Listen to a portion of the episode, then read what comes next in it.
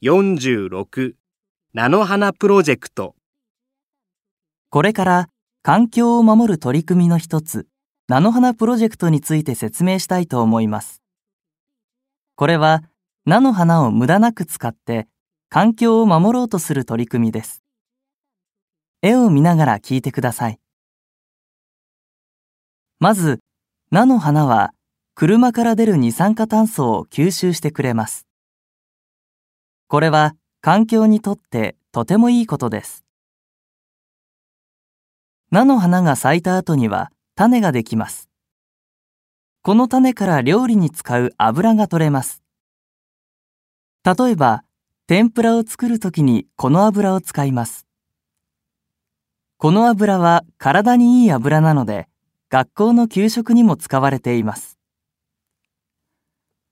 学校や家庭で使った油は捨てないで集めます。そして、この集めた油から石鹸を作ります。また、石鹸だけでなく車の燃料ができます。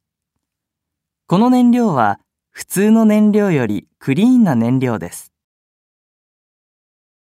菜の花から油を作った後には絞りかすができますが、これは牛や豚の餌にします。この絞りかすは畑の肥料にもなります。このように菜の花を無駄なく利用するのが菜の花プロジェクトと呼ばれるものです。地域で使うエネルギーは地域で作り、使ったものをまた地域で再生してぐるぐる循環させる仕組みです。